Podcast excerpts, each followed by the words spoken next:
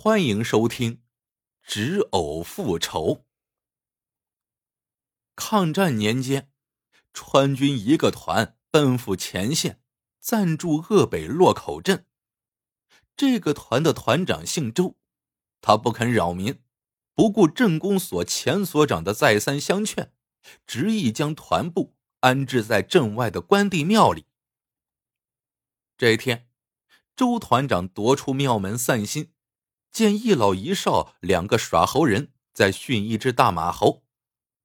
老者见了周团长，急忙过来寒暄，自言姓白，少者是他的哑巴徒弟，人称小哑巴。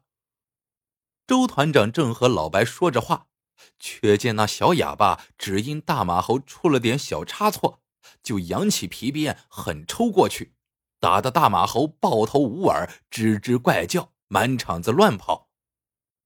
周团长大步上前，夺下小哑巴手中的皮鞭。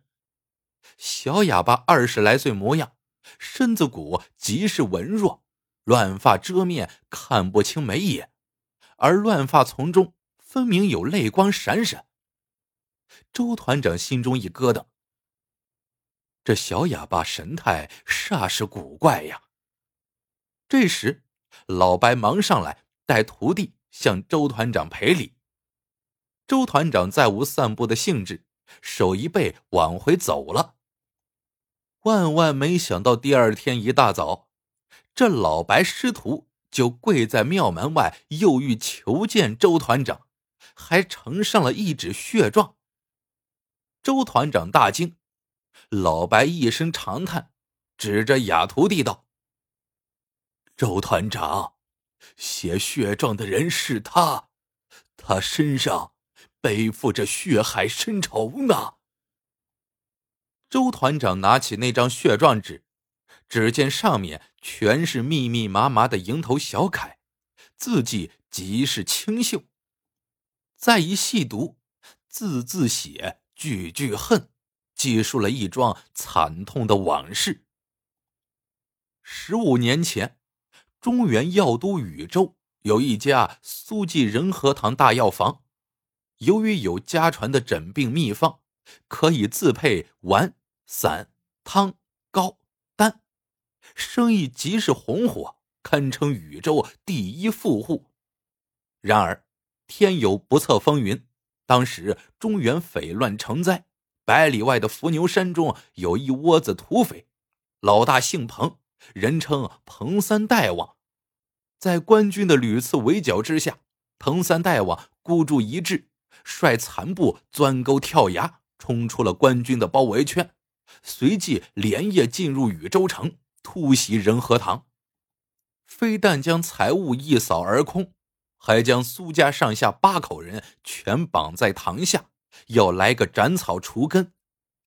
在苏掌柜苦苦哀求之下，彭三大王才命手下。放了苏家最小的一个乳名叫兰蒂的哑巴孩子，并狞笑道：“也罢，就给你们苏家留下半条根儿，以示俺老彭不是那种赶尽杀绝的人嘛。”言毕一挥手，苏家七个人血溅当场。看毕状纸，周团长牙齿咬得咯咯响，他明白了。眼前这个小哑巴就是苏兰蒂。老白插言道：“三年前，小兰蒂缠着，非要拜我为师不可。我见他可怜，又曾跟人学过杂耍，会变得一手纸偶戏法，便收留了他。后来，他把身世告诉了我，并说他辗转千里。”终于找到了彭三大王，不是别人，正是被人称为钱百万的镇公所钱所长。我想，这个姓钱的，确实是十五年前才来到洛口镇的。后来，他还花钱当上了镇公所的所长。原来，他的钱全是从苏家抢来的血钱。小老儿有心为徒儿报仇雪恨，可如今钱家有钱有势，稍有不慎，打蛇不成反被蛇咬，只得隐忍下来，等待时机。昨夜小兰弟说，终于等到了今天。周团长，您能为他做主伸冤？周团长诘问苏兰弟道：“你凭什么认为本团长能为你伸冤呢？”苏兰弟口中压压，双手直比划，老白为他翻译起来。周团长，小兰弟说，您不仅爱民，而且有同情心。昨天他故意鞭打大马猴，就是为了试探您。您对一只猴子都心怀怜悯，更别说对人了。周团长眼睛湿润了。好个心中有数的小伙子！本团长虽说只是暂住此地，对地方民事无处置之权，但你若是有冤，本团长自有办法除恶成凶。他随即又拍拍血状。皱眉道：“不过话说回来，你这纸血状毕竟只是一面之词，姓钱的断断不会承认罪行，只怕难以服众啊。”苏兰弟又是一番比比划划，说这事儿他早已胸有成竹。三日后，钱百万要做五十大寿，请戏班唱连轴大戏。必然要请周团长为座上宾，到时候只要周团长让他们师徒二人登台表演纸偶戏法，他自有办法让钱百万自供罪行。周团长一番沉吟，答应了。三天后的傍晚，钱百万果然大摆寿宴，周团长也前来赴宴。只见院中几十桌宴席，宾朋满座，钱百万。头戴紫色元寿帽，身着万字团花寿服，慈眉善目，谦和有礼，丝毫也看不出凶恶狠毒之相。宴席对面搭了个大戏台，戏子们咿咿呀呀，你方唱罢我登场。一出戏唱毕，周团长站了起来：“诸位，今日是钱所长大寿。”本团长恭逢盛世，不胜荣幸，战事空总无礼为敬。特请两位杂耍艺人登台表演个纸偶戏，权且为钱所长作贺，也供大家一乐。一拍巴掌，两个艺人登了台。众人一看，这不是在关帝庙耍猴的老白和他的徒弟小哑巴吗？只见师徒俩今日衣着一新，老白灰袍马褂，干脆利落；小哑巴则一身青金长衫，肩背一个长包袱，颇显斯文。只是头发依旧散乱，面孔半遮。钱百万眼里流露出一丝不快。纸偶戏本是上不得台面的乡野杂耍，能玩出什么噱头？但钱百万。不敢冲周团长发作，依旧笑呵呵的向周团长道谢。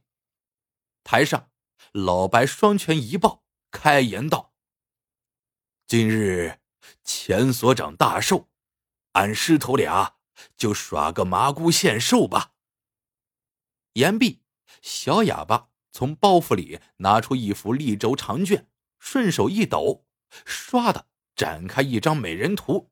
图中美女凤冠霞帔，长裾飘飘，手捧托盘，托盘中红桃鲜艳欲滴，正是献寿的仙女麻姑。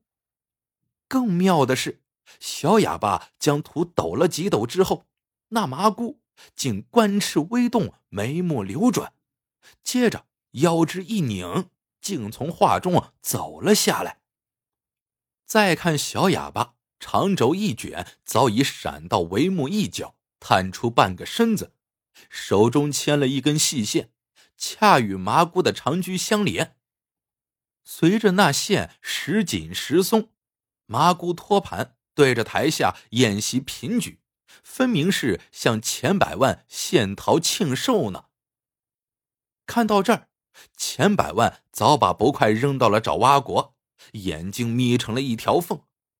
这家伙是个色鬼，竟被台上的美女纸偶迷了心窍。随着台上咚的一声锣鼓，麻姑不见了，依旧是老白师徒俩立在台中，那小哑巴正卷着长轴画呢。台下宾客都以为纸偶戏结束了，喧嚷回味不止。老白却再次对众人拱手道：“刚才的麻姑献寿，实在没啥稀奇，不过是小徒。”一手扯线，操控纸偶而已。真正的好戏在后头。下面，让麻姑从台下挑个女婿上来，大家说好不好啊？说话之间，只见小哑巴两手一抖，那纸偶麻姑又从长轴卷里平平停停走了下来，手中还多了个鲜红的绣球。顿时，台下一片起哄声，不少人跃跃欲试。周团长却暗自纳闷这老白师徒俩不是说要让钱百万自供罪行吗？怎么一味的在台上逗笑取乐呢？他注意到小哑巴此时又悄然溜到了帷幕一角，身子半隐半现。看着看着。周团长终于看出了点门道。老白一敲锣鼓，只见麻姑的绣球不偏不倚，正向钱百万怀中飞去。钱百万乐呵呵的一把将绣球抱在怀中，跳上戏台，就要向麻姑扑去。老白急忙拦住道：“且慢，凡事需按规矩来。”还请你先喝杯定亲茶。说着，不知从哪儿端来一杯清香扑鼻的碧螺春茶。钱百万接过来一饮而尽，抹抹嘴巴，只觉得脑袋更晕乎了，眼神迷离中，麻姑更加的娇媚动人。他急忙伸手去捉，麻姑笑意盈盈，东躲西闪，欲拒还迎。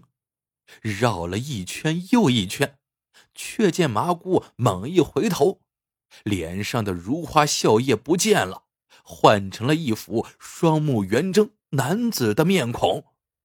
钱百万大骇，钉子一样立住了。他是谁？老白悠悠的问道。战战兢兢的钱百万脱口而出：“他。”他是宇宙仁和堂的苏掌柜。只见麻姑长袖在脸前一挥，又换了一张妇人的面孔。他又是谁？他，他是苏掌柜的夫人。麻姑一连换了七张面孔，在老白的诘问下，钱百万都一一作答，而这七个人。正是苏掌柜一家人。你又是谁？苏家七口人是怎样被杀的？老白最后连连发问，钱百万点头，像击倒米一样。我是彭三大王，十五年前占山为王，率弟兄们夜入禹州。几个乡丁这才回过神来。立马跳上台，将彭三大王生拉硬拽往台下走。然而晚了，周团长拍案而起，一排士兵冲过来，将彭三大王他们紧紧扭住，按倒在地。彭三大王迷瞪半天，喃喃自语：“天哪，这是怎么回事？我，我到底说了什么了？”台上的麻姑身子一阵飞旋，凤冠霞帔、红衫长裾纷纷落地，露出了本相。不是别人，正是泪如雨下的小哑巴苏兰蒂。周团长也一个箭步上了戏台，径直向帷幕一角走去。果然，在帷幕一侧挂着那轴长卷。两面一看，正面画着献寿桃的麻姑，背面却有着一幅画，画的恰是青筋长衫的苏兰弟。周团长恍然大悟：哪有什么纸偶麻姑啊？自始至终，麻姑都是苏兰弟所扮，只不过他使的障眼法奇快。将观众蒙在了鼓里。至于能让彭三大王自供罪行，定是那定亲茶中下了迷魂药。须知苏兰弟本是杏林世家，配制迷魂药自不在话下。而后苏兰弟用川剧的变脸戏法，将家中遇害亲人的面孔一一呈现在彭三大王面前，让他不得不如实招供。当下，周团长以戏台做案台，就地公审十五年前的禹州血案。众目睽睽之下，彭三大王哪敢抵赖？他闭目长叹：“悔不该给苏家留下半条根。”天亮后，周团长先斩后奏，一纸布告，下令将彭三大王他们押至乱坟岗。